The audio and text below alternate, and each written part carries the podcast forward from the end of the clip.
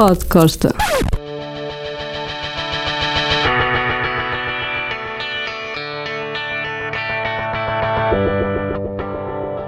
Devem ter cuidado com quem falam em Hollywood.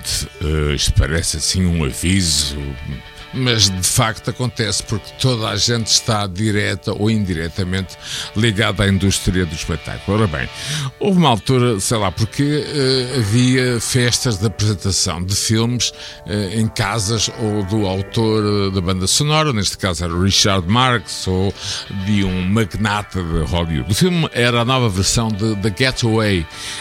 Lembram-se alguns, os cinéfilos, que foi interpretado por Paul McQueen e Ali McGraw que era um casal, era um casal importantíssimo em Hollywood. A nova versão eh, era representada por outro casal na altura também da moda, Kim Basinger e o Alec Baldwin. A festa hollywoodesca mesmo aconteceu na casa do Richard Marx, que era o autor da banda sonora. Eu já não consigo perceber porque é que fui convidado. Sinceramente, não sei, não faço ideia, mas conheço esta história. Sabem que há festa, há comes e bebes. Eh, melhor, há bebes e comes, não é? Depende, depende digamos, do, do ponto de observação, além de outras coisas que às vezes aparecem nessas festas, mas fico por aqui.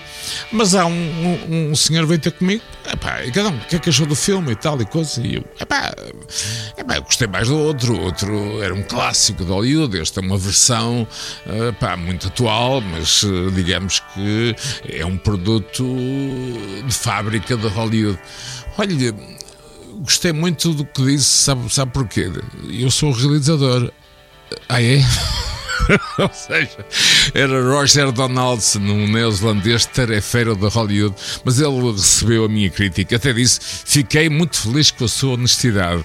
De qualquer maneira, tenham cuidado com quem falam em Hollywood.